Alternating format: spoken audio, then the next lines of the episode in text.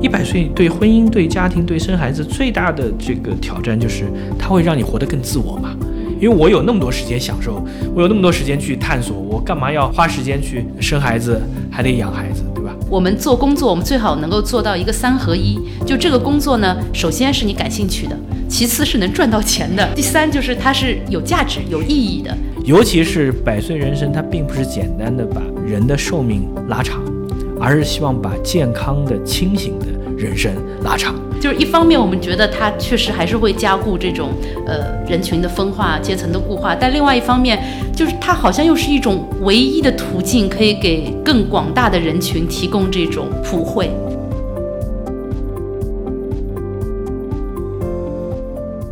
好，欢迎来到晨读时间，我是吴晨，我是海云。今天我们来聊一个话题，是百岁人生。对，这本书是这个吴晨推荐我去读的。对，这本书其实当时我们做书评的时候，就会发现很有意思。这个长生不老或者百岁人生，都是很多人希望达到的一个目标。虽然说我们讲现在的平均寿命，中国也能到八十岁以上了，但是一百岁对于很多人来讲还是一个重要的坎。那百岁人生背后有一些背景，这个背景就是第一个，呃，硅谷对于长生不老其实是很感兴趣，所以说他们都讲说，我们首先要达到一个加速度，就像我们要。发射火箭要达到一个加速度之后，我才能逃逸，就是叫做逃逸速度。那对于未来活到一百岁是这一代人的逃逸速度，在未来六十年可能有很多新的技术的发展，无论是三 D 打印人的脏器，或者是说大脑可以意识上传之类的，都可以达到永生。所以说，这是百岁人生是永生的逃逸速度，这是一个观点。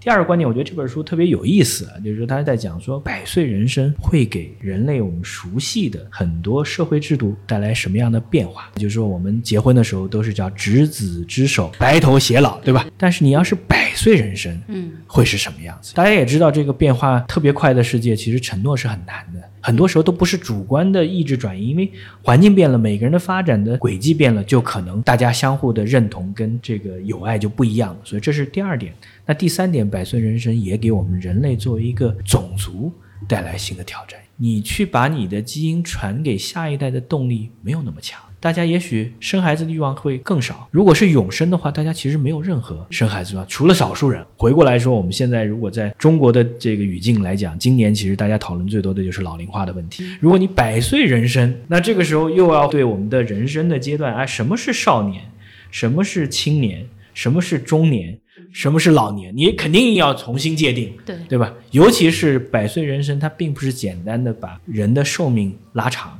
而是希望把健康的、清醒的人生拉长。我觉得这个书它其实蛮重点的，就是在分析以往我们的人生基本上是分成呃我们受教育的时间，然后我们工作的时间，然后退休以后。但这样的一种三段式的这个人生的工业社会的这个三段式，对，可能就会被被冲击。那我觉得就是说，百岁人生还让我想到有一些特别好玩的现在关于工作的讨论，就是前不久我们大家就在说说中国可能要延迟到六十五岁退休，然后就很多人就会很绝望，说天哪，我还要干到六十五岁。但是呢，与此同时呢，还有一个三十五，就这样的一个概念，就感觉你三十五岁就可能要被淘汰了。那么三十五到六十五其实是有长长的 三十年的时间，你该如何去度过？是是。这本书呢，我是觉得它还是蛮乐观的一本书，它好像就是说，首先。你要做一个你对自己健康的管理，就是你要健康的活着很重要。其次呢，就是你一定要有一个职业转换的这样的一个准备。第二曲线每个人都需要有。对，第二曲线就是你差不多可能是到了四五十岁的时候，你要开始去考虑，那我的下一份职业是什么？但是这个其实对于很多人来说是一个很难做到的一个事情，不是这么容易就有这样一个职业上的一个转换的。然后第三个，我觉得他说了很多关于理财的事情，对吧？你看是啊，你没有金融保障，你怎么活到？对，就其实现在国家说说要延迟退休，他还是要解决一个养老和一个怎么去照顾那些退休以后的人群。最简单的精算就算不过来了，对吧？我们精算首先前提是人口的正态分布是什么样子，是的，平均死亡年龄是什么样子，你倒推回来，你比如退休到死亡中间，比如说二十年还是二十五年，你要大概做一些什么样的财产分配？当这个数字一下子拉长到一百岁的时候，就很不一样。对对对对对，那那个我还挺感兴趣，就是你看了这本书以后，你觉得你自己需要做一些什么样的改变？我觉得我跟你认同是一样的，就是说，首先就是你可以有机会健康的活得更久。久。我觉得这一点是很重要，就是作为个人而言，就是你怎么去维持一个很好的健康的工作状态。第二个，其实它对你的职业生涯的规划是提出新的考验，就是如果你简单的是用一个。金字塔原则，或者是简单的是说一个九九六能拼的原则，三十五岁都是一个重要的坎，嗯，对吧？金字塔原则就是你越往上位置会越少，可能到大家可能都能做到主管，但是再往上说做到一个部门的经理的时候，哎，会发现位置很少了。那你说如果每个公司都是 up or out，就你不升。就得走的时候，那你会三十五岁是一个最重要的坎，对吧？就像那个在互联网大厂的话，那可能就是从 P 七很多，但是 P 八就很少，非常就所以说这个时候就是说，其实企业的组织结构需要变化，就不是这这绝对不是三十五岁人的错，嗯，对吧？但是呢，你有没有这个规划？就是说，所有人去卷到往 P 八上走，还是说我有其他的？路径，这个路径可能是自己出去创业，这个路径可能是说在专业赛道上有一些什么样的机会，这个路径可能是说小公司可能对你的经验、对你的能力可能有更多的需求啊，这些我觉得是一方面。第二方面，你刚才讲到四十五岁，其实又是一个很有意思，你没谈四十五，但是我觉得三十五到六十五中间的这个四十五岁是一个重要节点。最近我在看一篇文章，有人在在聊，就说问你的心理年龄有多大？嗯，就是尤其是过了四十岁之后。那会发现什么呢？就会发现很多人觉得我的心理年龄其实比我实际年龄要小。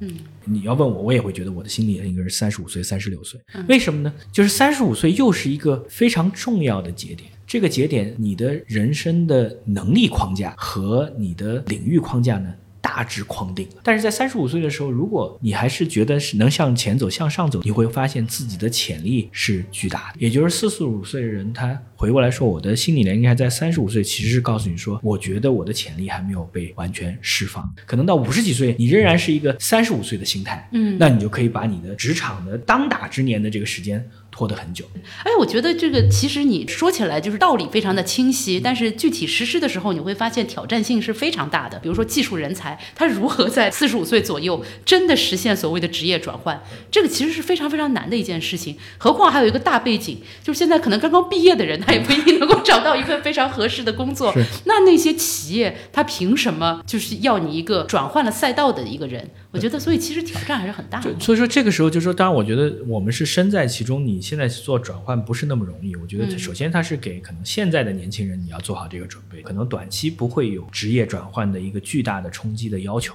但是你随时要做好，产业会发生变化。另外一方面，百年人生其实有一个隐含的点，这个隐含点其实值得我们仔细去挖掘的。这隐含的点就是说，如果大家都能够健康的活得更久，它其实需要有新的社会契约。对对吧？就是说，这个时候参与到重要的，而且是贴近我们每个人生活的议题的讨论，其实是每个人你需要做的。无论是职场的人、受过高等教育的人，甚至是呃蓝领的工人，他们都愿意，他们也觉得这是他们的权利去参与这样重要议题的讨论。为什么会出现这样的问题？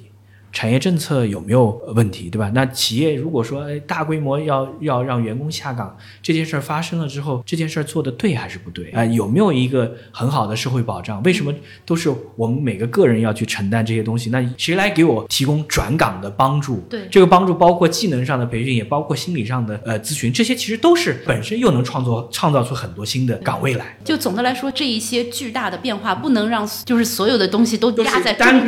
人来承受，因为如果那样的话，那只有可能是最杰出、最精英的人才能够去应对，就不应该让尘埃压在一个特定的人身上。你怎么去共同去承担这样的转型？我觉得这本书它主要谈到的其实还是一个职场或者说社会生产领域的东西。但其实我们这个社会不只是只有生产，它对于家庭也会有非常非常重要的影响。家庭是这个社会的最小单位。但我们可以想象，就是如果我们每个人都可以活一百岁的话，那么现在就已经有一点风雨飘摇的这样的一个原子家庭的结构。也会受到非常非常大的影响。那这个时候，百岁人生如果假设一下，女性可以把生育年龄提到六十岁以上，嗯，那会是什么呀？它会好处就是女性可能在职场生涯当中，至少在成功之前不会受歧视，对吧？因为你男性可以在早期做，然后到后面享受你职场成功的成果的时候，女性总比男性会有五到十年的差距，这就不公平。但是如果寿命进一步拉长的话，这个东西又被抹平了。进一步拉长呢，一百五十岁那就无所谓了嘛。那大家就说会有其他的这个时间点。第二个是说，我们家庭作为一个 institution，就每个人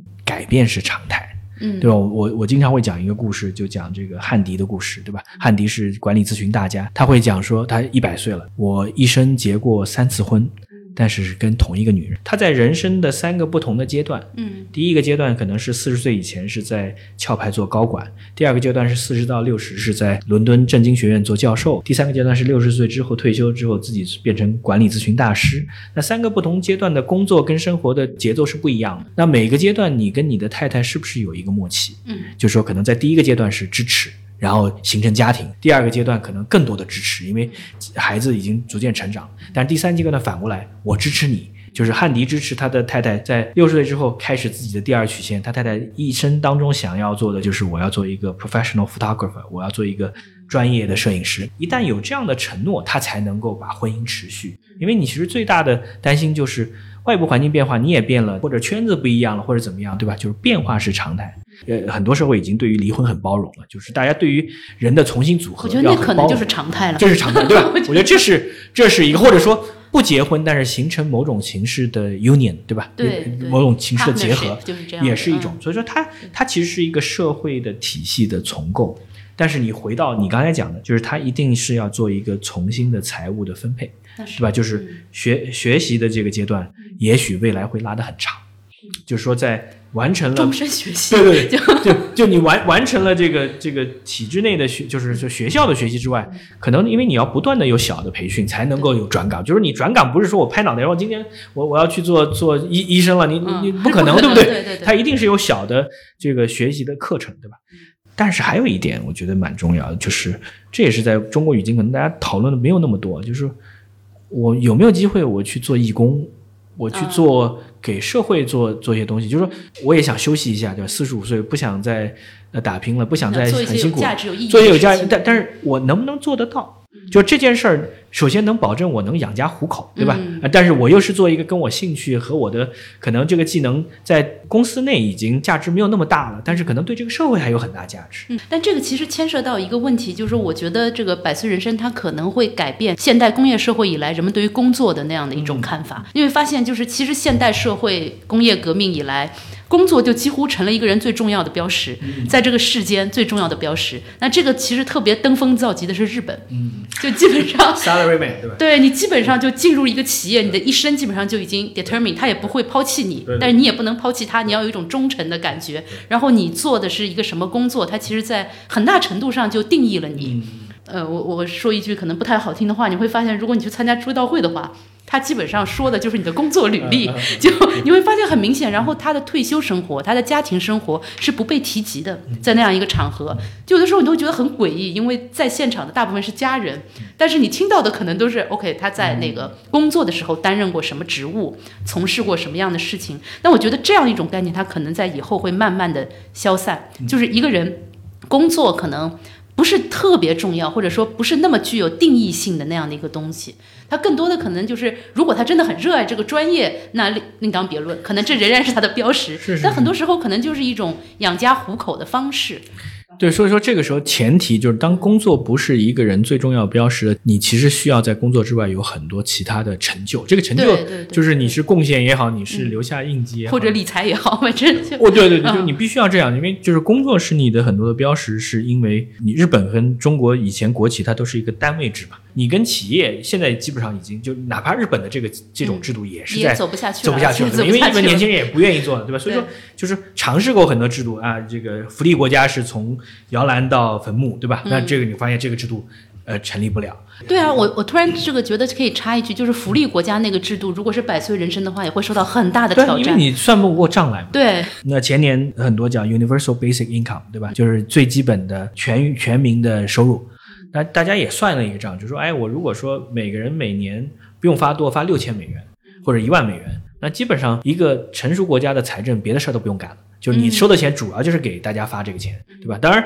，Universal UBI 主要的原因就是担心机器真的把人的工作都抢走了，那人怎么办，对吧？所以这又是一个思路，都是考虑的是，呃，国家所存在的很重要意义就是让每一个人都能够有最基本的生活保障，然后他自己去追求他自己想要做的事情。但是前提是你有足够的财力，有足够多的生产力，对吧？这个前提不存在的时候，很难去讲。第三个，其实重点就是你刚才讲的，就是我们在整个的这个发展的过程当中，如果能够很好的把个人的职业的发展和个人的兴趣的发展，个人对这个社会的贡献分开来，或者这个社会也包括不是讲社会太大了，家庭、社群、社区，对吧？这是你身边的人，对吧？对那就很不一样了。但是前提还是生产力要有比较大的提升，就大家都能够比较好的过上体面的小康的生活，对吧？嗯你如果做过不上体面的小康的生活，就好像现在，当然我这个数字不知道对不对啊，说外卖的现在新招的说百分之百分之三十是本科生啊，那这就有问题了，就不不是说这个外卖过不上体面的生活，但是你其实这是一个资源的错配，嗯对吧？我觉得我们这个社会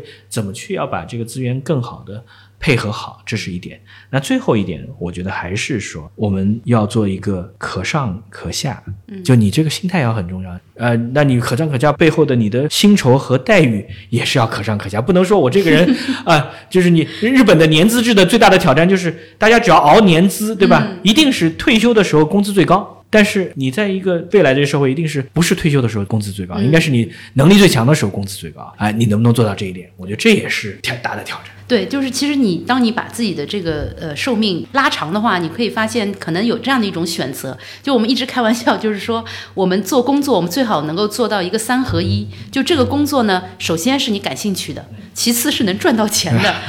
第三就是它是有价值、有意义的。但有的时候你会发现，其实很难很难做到三合一。但有可能就是如果我们的寿命足够长，我们可以把它分开。啊，对，就是我们可能比如说我们在这个年富力强的时候，我们就拼命去做，首先能赚到钱的，然后呢，我们可以去做一些我们感兴趣的，然后最后去做一些对这个社会有价值、有意义的，就是不用那么着急，也不用那么焦虑，就觉得哎呀，我现在在做的事情虽然比如说钱很多，但是没有意义呀、我很多在互联网大厂的这个朋友其实都有这种感觉，是是，但是就是你能不能找到呃能赚钱，对吧？那就是比如说你按照按照美国的这个很明确的，就是从政的人可能首先都是经商小有成就的，或者家里面有保障的，对吧？嗯嗯嗯，很少像拜登这样，从很二十九岁就做到参议员，然后嗯。一辈子从政，然后穷的就不能讲穷的叮当响，但是在那帮政客里面其实是比较穷的，对吧？就是这个其实也是一个可能是新教伦理跟资本主义精神里面最强调，就是你一定是要在商业上证明自己之后，然后这些能力其实在更广泛的领域是通用的，而且当你已经不愁吃穿了，不为稻粱谋了，你可能会有更多的资源和想法投入到你能专注、能够提供贡献的点。但是要保证说五到五十岁你要积累足够多的财富，能保证未来这五十年衣食不愁，而且是要医疗无忧，对吧？还有一点，我觉得我们后面可以再探讨，也就是说，它其实对于整个医疗体系要带来巨大的变化。嗯，因为这个医疗体系就是说，如果是八十岁之后，很多人已经身体状况不好了。但是依赖现在的医疗体系，还可以苟活到一百岁对。那这个时候，整个的计算都是要破产的。只有很少的人能享受到这样长期的医疗服务，那大多数人可能是贫病交加，最后死掉，对吧？那你其实不希望是这样。当然，就是说整个健康体系就可穿戴，对吧？怎么去给大家更好的指引？工作、生活、学习的节奏对，然后人人的指标很正常，你能到到六七十岁，然后出现问题的时候怎么去解决？就是说到契约，其实就是我觉得，其实我们刚刚说到那个家庭嘛，它其实主要的还是为了一个围绕着一个后代，嗯它一开始是呃繁衍，然后呢教育，嗯，然后基本上你看现在的老人，他这个孩子也差不多成家了，嗯。那么他做了一个工作，就是帮他们去照顾一下那个第三代，嗯。然后呢你就觉得这个人的寿命也差不多了，嗯。但是如果寿命进一步延长的话，他也许在他的孩子，比如说已经成人了之后，他的状态依然很好。那我觉得这个其实对于像中国这种特别注重代际之间关系的社会来说，也会带来一个非常大的冲击。就我们之前经济学人专门写了一篇文章，就叫叫做“祖母这一代”，嗯，就是其实这不是中国一个地方的现象，嗯。就是全世界除了某些特别强调个人独立的，嗯。就是社会保障的一个很大程度是由祖父母来提供的，的尤其是祖母来提供的。那这个时候，百岁人生就像你讲的，它会拉长。就第一个，如果说每个人都是快要四十岁左右才生孩子，那就是说大家到八十岁，如果还很健康的话，他可以完全回到原先的这个角色。但是只要生育的时间稍微变一下，就可能祖祖父母可能没有时间去带了。也或者没有兴趣，没有兴趣 啊，没有时间，没有兴趣，这个时候又又变成一个社会契约，就是你对于抚抚育下一代，尤其是婴幼儿到这个托幼这段，你怎么去提供服务啊？我觉得这是一个很大的商机，对吧？很大的商机，但是需要投入资源，嗯，对吧？就是你要保证说，哎，我们只要保证大家的独立性，那第二个就是说，百岁人生你最担心的还是说大家不生孩子。就是我们前面讲的，就是说我一百，那我我为什么要为什么要生？嗯就我我其实就对孩子没有那么大兴趣。一百岁对婚姻、对家庭、对生孩子最大的这个挑战就是，它会让你活得更自我嘛。嗯因为我有那么多时间享受，我有那么多时间去探索，我干嘛要花时间去生孩子，还得养孩子，对吧？第三个其实就回到说孩子成长的本身，对吧？孩子成长的本身其实是希望有一个相对比较安定的家庭，是比较呵护的这个家庭。那在百岁人生当中，能不能做到？如果婚姻作为一个机制，它可能是变化性比你想象的更长。呃，欧美的成功人士的这个想法就是，你可能玩到三十五岁，然后三十五岁你是有一个 settle down 的，嗯，对吧？就中国现在你也很明确，大家结婚年龄慢慢往后走，其实就是说，哎，我已经把青年的这个探索或者玩的这个时间会拉长，不像说二十五岁，哎，我可能到三十五岁之前，我可能都有各种各样交往，都很正常。那这是一个发展的标准。哎，你现在告诉你，你可以这个非常健康的活到九十岁的时候。你 settle down 的时间是什么时间？合适啊？如果没有一个共识，就我会觉得就是很混乱可能是主要有两种可能性，一种就是这个 settle down 的时间进一步的往后延，还有一种可能性就是大家可能会接受不断的重组婚姻家庭，它就成为非常小众的行为。但是，但是我觉得这也是很好玩，就是它会多一些可能性，但是它的挑战就是你不能用原先传统的那一套模式和数据来推演未来社会是什么样子，而且你要对每一个人的选择都有包容度，不然的话，你想你现在每到过年段子不都是逼婚的段子？在某些地方，对于婚姻跟家庭的观念和现在年轻人对于婚姻家庭的观念是有很大的张力的。就会有逼婚，对不对？那你到最后，你到都一百岁人生，就应该大家对于所有可能性都要见怪不怪才行。对，可能连家庭都没有了，就至少大家庭可能不存在了，就是那种这种长辈构成一个群体的那种压迫可能都不存在了。但其实我我还就是一直会会蛮担心这一点的，就是说跟很多科技的发展，我都会很担心它加固的最后是这个阶层的固化，然后贫富的分化。因为你可以想象，就是对于那些呃很精英或者他本身他的出身的阶层就比较好的人，他的一百岁可以过得非常快乐。他不需要这个太多担心，对于他来说，这个意味着他有很多种可能性。但是对于比较贫穷或者说他这个呃可能自身的能力可能是有点欠缺的人来说，他可能就会过着很凄惨的生活，要不然就是他没有办法获得这种百岁人生的奢侈，要不然就是他过的是非常漫长但是苦难的这样的一种。所以说，你就点到了百岁人生最大的挑战，就是不平等的挑战。就我们本来讲说，人最平等的一点就是我的时间跟你的时间差不多，吧？对对对就是我们八十岁，那我也许就说我是辛苦一点，但是哎，到八十岁这个时间就就这么多了。嗯，那你现在会现在会发现，就是随着技术的改变，它会带来两个从头到尾的两个巨大的变化。第一个，当你可以用基因编辑的方式对胎儿作为做基因的调整的时候，那那些比较有钱的人就生有钱人。对有钱人他从小就开始，哎，我要减少某些常见病的基因。嗯，筛除。比如近视不近视孩子，啊，比如说糖尿病，比如说这个心心血管筛除掉筛除掉，就是说他还要增强啊，嗯。我要增加一些增强的基因啊，记忆力更强，或者说我我有运动员体魄，我让嗯。他能更强，对吧嗯？啊，就是出生就会有不平等，那现在也会有不平等，因为每个人的之前的营养各方面不一样，但这个不平等不会很大，但是哎，这会这样。然后到后面的不平等就是百岁人生，如果不是所有人都能享用的，而有的人不只是活一百岁，可能活得更久。而很多人是会五六十岁就结束，嗯，那这个社会就会变成是两种不同，一群人就是忙忙碌碌，另外一群人就是享乐很多，对吧？我觉得这你刚才讲贫富差距是很重要的，所以说在谈百岁人生的时候，这个社会契约一定是很明确的，政府要怎么提供一个最基本的保障，对吧？这个保障包括医疗。对吧？这个医疗就是你现在新的技术的发展，一方面是让这些这个有钱人有机会去畅想，但是你还有很多是可以让普通老百姓可以享受到很多预防式的医疗的普惠的医疗，养老也是一样。你说就是在六十六十年、七十年的职场生涯当中，你就挣不到大钱，这个可能性是常态。这常态之后，他总会有一个退休的时间点，对吧？啊、就是为稻粱谋的人是常态。嗯，对，就是因为工作界定决定我的这个生活质量的是常态，你所以说还是要为常态的要去做一个布局。嗯，但是这个其实也就是说，为什么我们对于技术发展始终有一种非常矛盾的态度？就是一方面我们觉得它确实还是会加固这种呃人群的分化、阶层的固化，但另外一方面就是它好像又是一种唯一的途径，可以给更广大的人群提供这种呃普惠。否则的话没有别的办法，就你只能通过或者说指望这种科技的进步，比如说可以去更快的解决能源的问题、医疗的问题。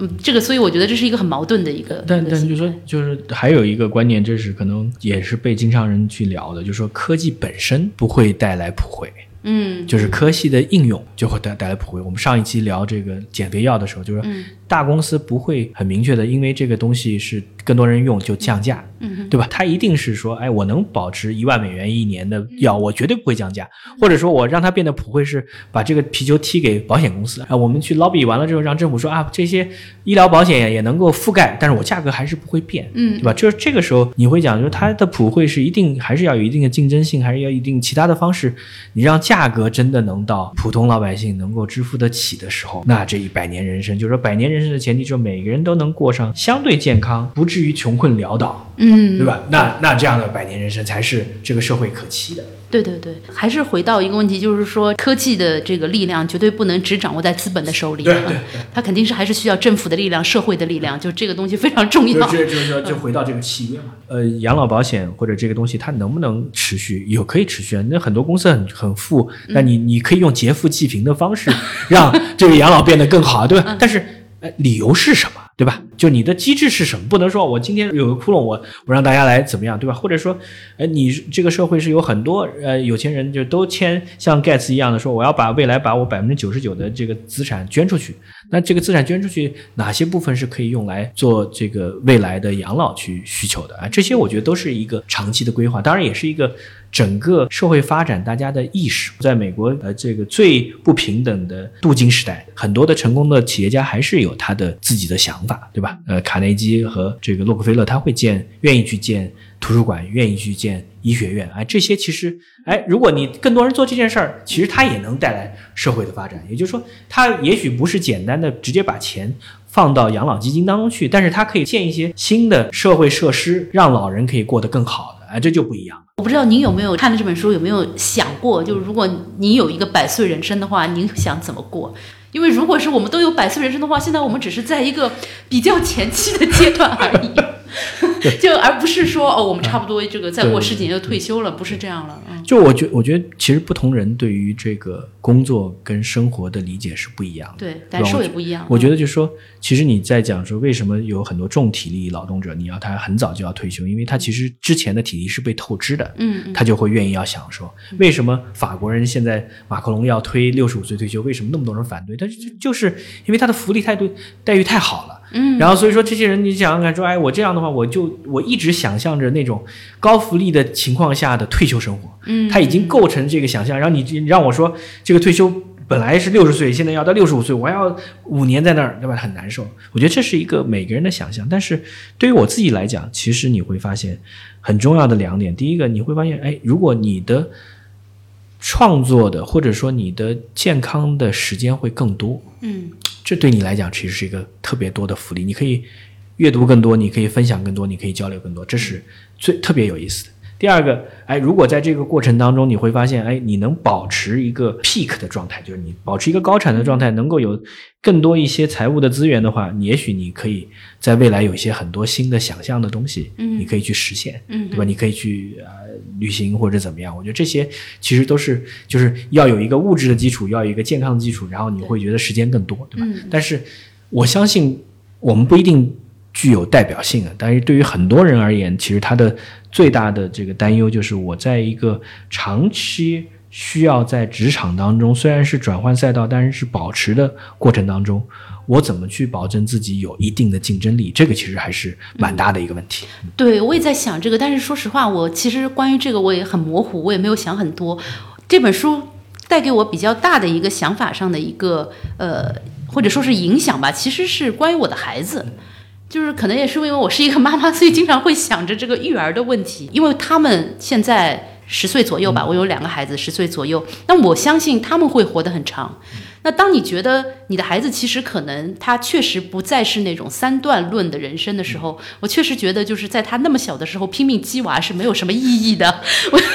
真的，因为可能并不是就是像我们长大，就是比如说上一个好中学很重要，因为上好中学意味着你能你能上好大学，对不对？上好大学意味着你能比如说比较好的申请到留学的机会，然后工作了，OK，因为之前的教育你就在一个比较高的起点上，然后你找到一个工作，退休可以了，over，这就是一个人生。但是当这个这样的一种三段式的人生，它可能被打破的时候，你就会发现，一个孩子的早期的教育可能不需要那么拼，甚至我都怀疑，就是如果你早期拼得太厉害，可能会让你的孩子在二十几岁、三十几岁会进入一种非常迷茫的一个状态。首先，他厌恶学习了。